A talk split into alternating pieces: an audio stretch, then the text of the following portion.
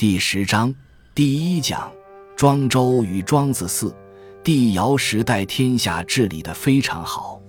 到晚年，尧就想：天下已经治理好了，我人也老了，当这个帝王当了一辈子，我不应该只做这一件事情。于是尧就去找一个隐士，名叫许由，道德水准很高。尧就跟许由说：“我治天下治了几十年。”现在天下已经走上正轨，什么都非常好了。我不想干了，是不是你来帮我干？日月出矣，而绝火不息，其余光也，不亦难乎？尧的意思是说，你看太阳都出来了，你还不把那盏油灯吹熄，还让它点着，你不是和灯油为难吗？时雨降矣，而油尽灌，其余则也，不亦劳乎？天都下及时雨了，所有的庄稼都得到灌溉了，你还在田间地头引水灌溉，你这样做，对于水说来，不是太操劳了吗？夫子立而天下治，而我犹失之。尧说：“因为你在社会上产生了好的影响，天下已经大治了，我还要去坐那个位子，坐在那里装模作样。”许由说：“吾将为宾乎？”我是个主体，不是个客体，不是可以随便拿来拿去的。许由不干。许由说：“你那些治天下的事情，在我们这些隐士听来都是非常猥琐的事情，把我耳朵弄脏了。我要到江边去洗耳朵。”他正在洗耳朵的时候，另外一个放牛的隐士说：“你在这儿干什么？”许由说：“我耳朵听了脏话。”把它洗了，隐士说：“你去那边洗，我这边是牛喝的水。”哈哈，这些故事编得好，把政治家嘲讽惨了。庄子没有做过官，他书中的这类故事就很多。他的意思是说，当今之事，像许由和放牛隐士这样才是逍遥，他们用不着当什么帝王，更用不着去争什么。而且没有什么痊愈，这个才叫逍遥。庄子在书中把远古时代加以美化，说那个时代实在是好得很。庄子的很多说法也不符合历史。真正的历史是，远古时代并没有太平岁月。庄子在编故事，他生活的时代是战国，是乱世，那么多国家经常打仗。老百姓生活苦，所以生活在乱世的人免不了对远古时代充满幻想。庄子要说明逍遥的境界，就把尧拿出来编故事。这些编造的故事被庄子称为寓言。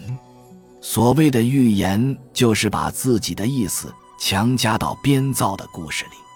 庄子自己都声明，他的书里有很多寓言，当不得真。那么这个许由就是在逍遥游，许由还嘲讽尧说：“你知不知道越国那一边，就是现在浙江那一边，人都不戴帽子。宋国有一个瓜娃儿要去做生意，在宋国买了很多漂亮帽子，弄到越国去卖，想着赚好多钱，结果一顶都卖不出。”因为那个时候，越国人连上身都是光着的，更别说戴帽子了。庄子说：“文明这个东西，远古美好的自然社会就没有这个需要，就像越国的人不需要中原人戴的那些漂亮帽子一样。”后来尧就醒悟了，说自己这一辈子都没有逍遥过，干脆把天下交出来，杳然丧其天下焉。就是说，尧在一种得到的恍惚状态中，把他的江山社稷全都忘得干干净净了。对了，这个就是逍遥游了。但是庄子最好的朋友惠施的观点，恰好和这一套主张相反。惠施这个人是极有学问的，《庄子天下篇》说：“惠施多方，奇书五车。”就是说，他自己住的成捆的竹简书都能装满五辆车子，可见是很有学问的。但是惠施的主张恰好和庄子相反。惠施主张要投入政治，他找到各国君王，使自己能够有所用。他强调的是有用，而庄子强调的是无用。